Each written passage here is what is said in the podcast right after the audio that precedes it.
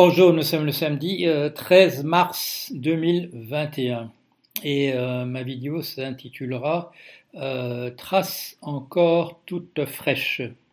Et vous allez voir par quoi je vais commencer. je vais par ça.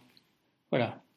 Ça s'appelle Vers le capitalisme, la crise du capitalisme américain. Ça a paru à la découverte. Et ça a paru, voilà ce que ça dit. Euh, achevé d'imprimer sur les presses de l'imprimerie France Quercy à Mercuez en décembre 2006, dépôt légal janvier 2007. Voilà. Alors, ce livre est devenu célèbre. Euh, il a été rapidement épuisé euh, durant l'année 2008 quand la question a été posée à Maspero, ah, pardon, j'appelle toujours Maspero la découverte, pour des raisons historiques, quand ça a été épuisé, j'ai demandé qu'on fasse un nouveau tirage parce que ben, on en parlait pas mal euh, et euh, la découverte n'a pas voulu faire un second tirage. Alors euh, j'ai repris les droits et ça a paru en édition du Croquant, la crise du capitalisme américain. On n'a plus besoin de mettre vert ni le point d'interrogation. C'est sorti en 2009 et voilà, c'est l'édition que vous pouvez trouver facilement. Alors bien entendu, vous pouvez sur le marché noir vous arracher à des prix à des prix purement spéculatifs euh, euh, la, version, originale. Euh, pourquoi je vous raconte ça, raconte ça? Alors, qu'est-ce que j'ai dit Achevé d'imprimer en décembre 2006. Bon, ce livre n'est pas devenu célèbre en 2006. on en a parlé beaucoup plus tard. On a parlé beaucoup plus tard, on a commencé à en parler voilà, véritablement en décembre, pardon, en septembre 2008, au moment de l'effondrement. Et puis après, euh, ça s'est répandu euh, l'idée que j'avais expliqué comment ça allait se passer, que ça allait avoir lieu et comment ça allait se passer. Donc, euh, entre décembre 2006 et septembre 2008, il y a presque deux ans. Voilà. Alors, pourquoi je vous dis ça? Pourquoi je vous dis ça?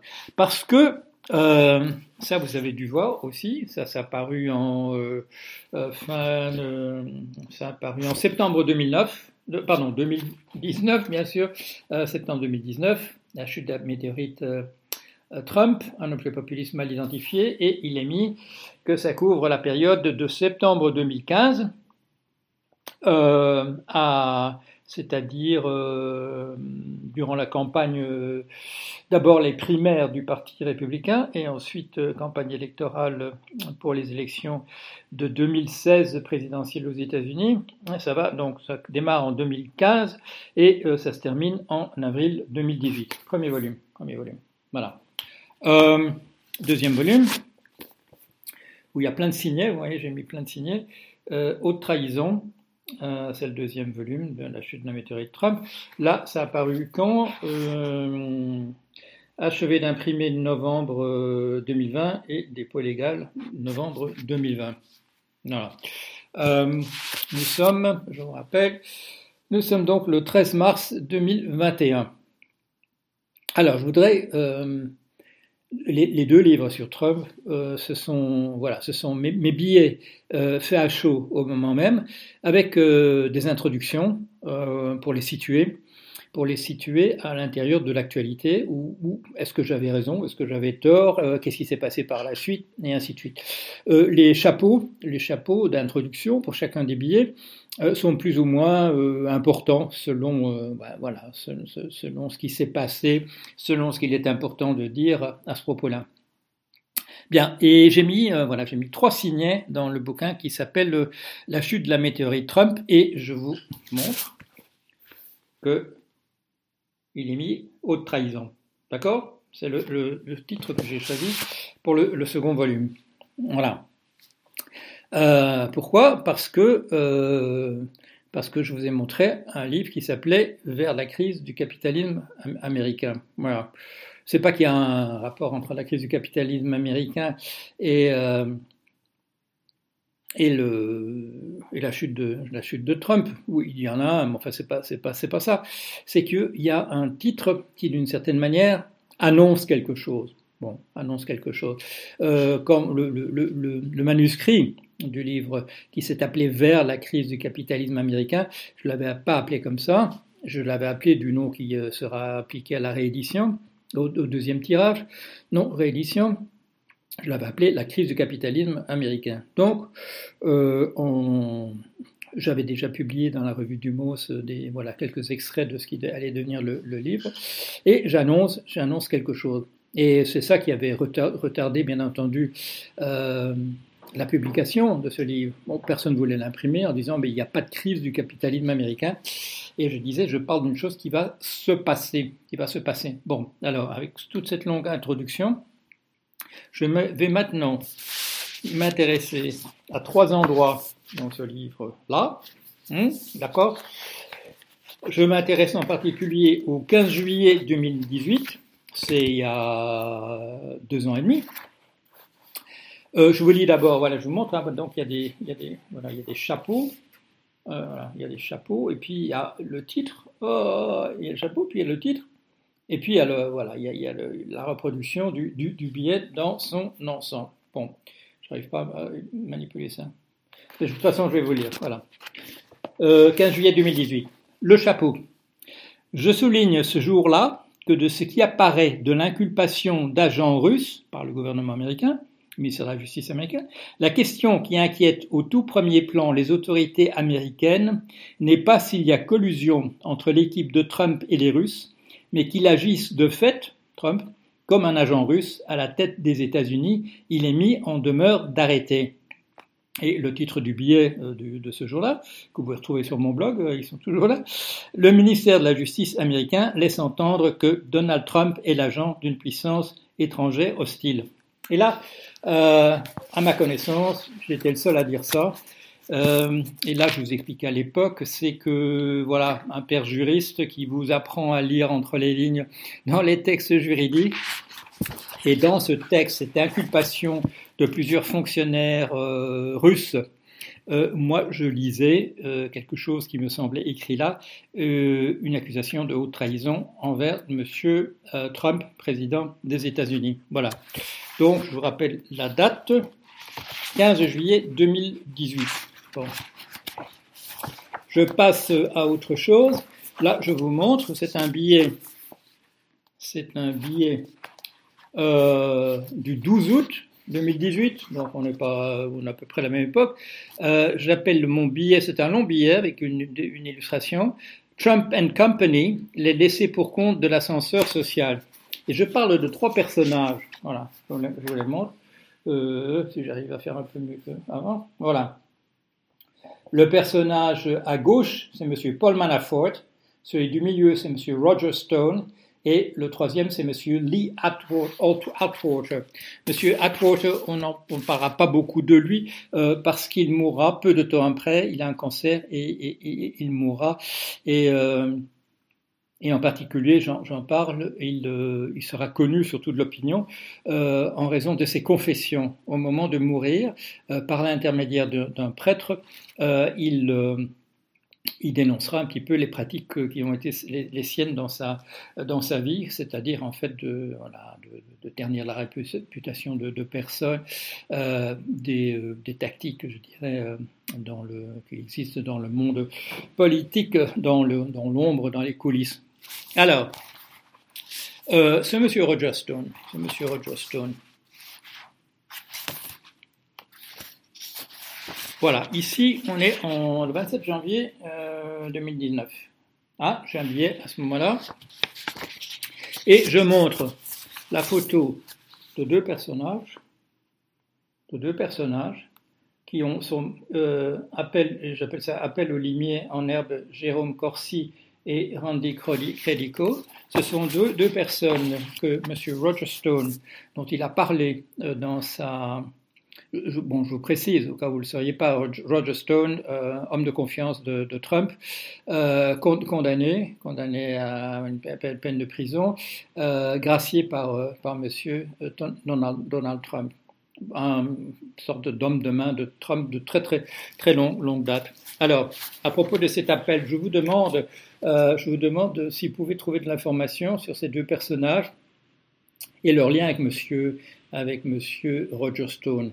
Et je mets, là, c'est pas un chapeau, c'est voilà, c'est un chapeau de terminaison euh, euh, de mon papier. Mon appel se révéla infructueux.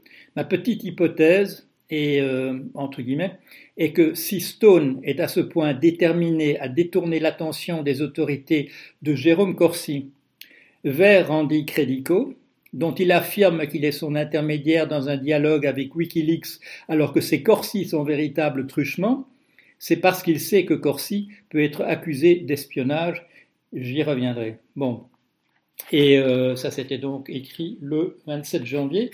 Et le, 29 le 28 janvier, le lendemain, j'annonce un billet, euh, enfin j'ai un billet qui s'appelle là qui s'appelle S'il n'y a pas collusion, est-ce parce qu'il y a autre chose? Voilà, mon billet en date du 28 janvier 2019, il y a deux ans.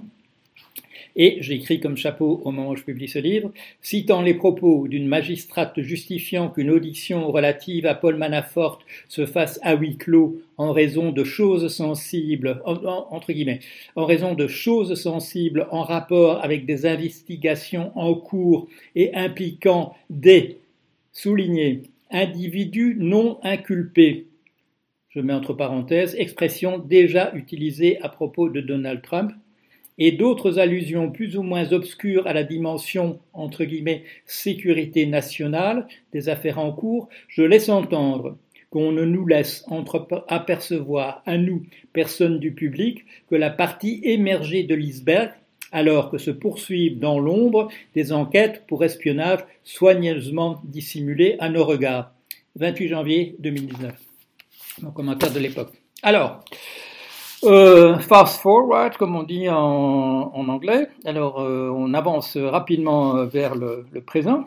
Et là, on apprend la chose suivante. C'est que donc, vous savez, le 6 janvier, il y a eu un certain nombre de personnes, plusieurs milliers, ont pris d'assaut le Capitole c'est-à-dire l'Assemblée nationale à, Washington, et un certain nombre de ces personnes, déjà 200, sont inculpées. Il y a des, enquêtes en cours sur 300 d'autres personnes.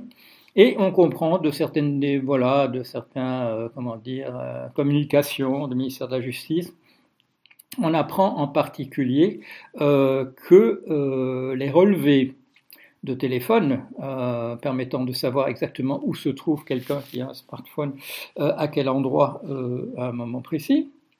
On nous dit qu'on a, ça c'est il y a deux trois jours, que pour une personne inculpée et qui faisait partie du service de comment appelle-t-on ça? De sécurité de M. Roger Stone au moment où M.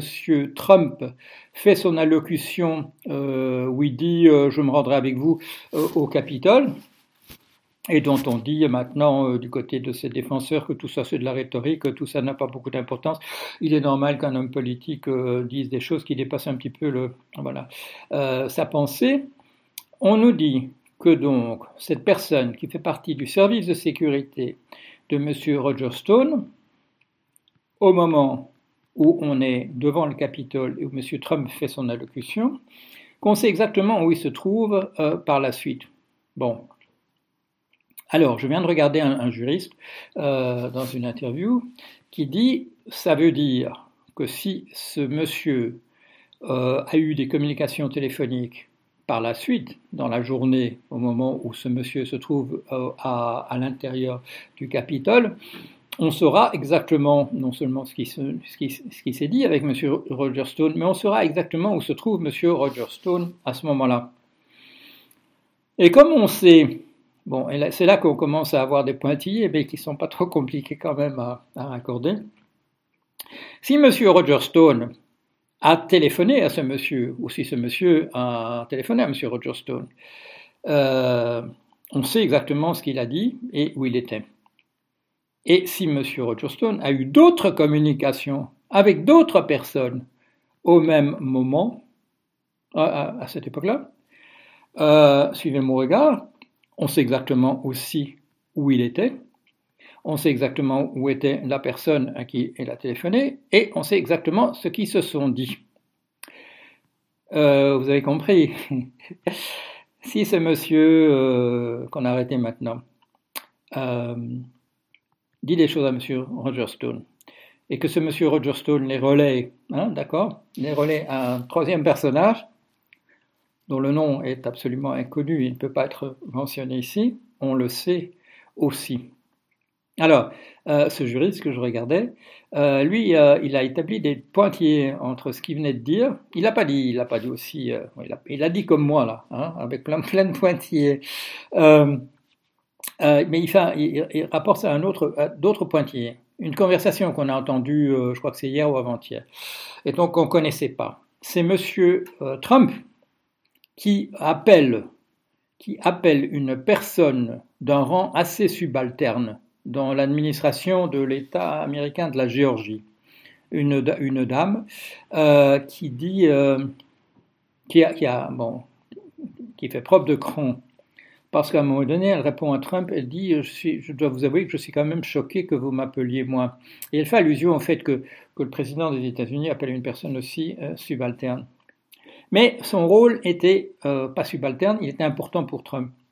C'est la personne qui avait la responsabilité pour un certain nombre de votes par correspondance. C'est la personne qui avait la responsabilité euh, euh, de comparer les signatures sur ces votes par correspondance avec des signatures enregistrées pour les électeurs de la Géorgie. Voilà. Et euh, bon, tout, ça montre euh, le président des États-Unis en train d'essayer de magouiller, de, faire pression sur des gens en, les impressionnant, en disant oui, vous, serez célèbre hein, si vous pouvez rétablir la vérité, etc. Monsieur Trump termine sa communication, ou enfin bon, dans les passages qu'on cite, c'est la, la, fin, en disant parce que vous savez, il y, a une, date importante et ce sera la date du, du 6 janvier. Voilà. Alors, euh, le connaissant, le 6 janvier n'est pas important parce que c'est le jour euh, où on confirmera l'élection de son rival. C'est parce que il a dit à d'autres occasions, le 6 janvier, it will be wild. Ça va euh, barder. Hein bon, traduction, traduction pas littérale, mais ça va barder.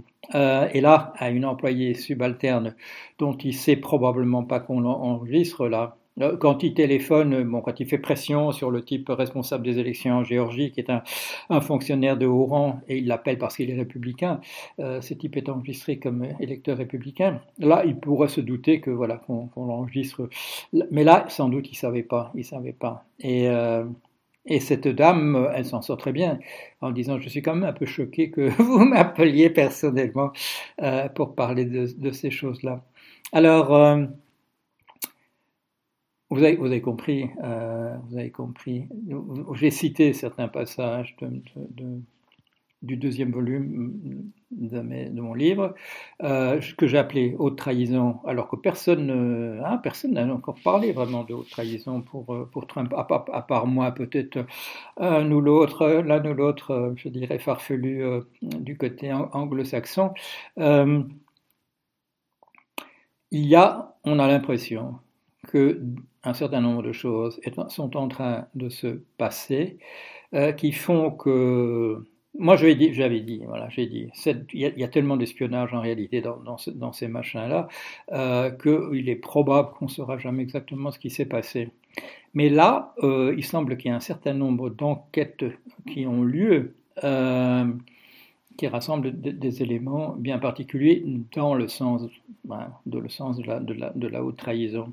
Et, euh, et, là, bon, ce que je vous ai lu, euh, et où je dis qu'il y a quelque chose inscrit en filigrane qui est euh, dire que le, le, président est un agent de l'ennemi, j'avais aussi attiré, et ça c'est pas pas dans le second volume, c'est déjà dans, dans, dans le premier, je vous avais attiré votre attention sur le fait qu'au fur et à mesure que M. Monsieur Muller, avec sa, commission dont on dit que finalement est arrivé à rien du tout, euh, que tout au, long de son enquête, il y a un certain nombre de sujets qui sont évoqués par les journalistes comme des choses qui s'occupent en ce, ce moment-là, et qui apparaissent soudain, à cette époque-là, hein, donc on parle de 2017-2018, qui apparaissent comme des affaires qui seront traitées par des tribunaux non pas au niveau fédéral, mais au niveau des États particuliers. Pourquoi est-ce que c'est important de dire euh, pas au fédéral, mais au, euh, au, niveau des États?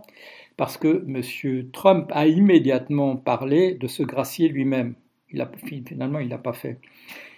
Mais il pouvait se gracier de toute manière qu'au niveau sur des, des euh, offenses, sur des délits, des crimes commis au niveau fédéral.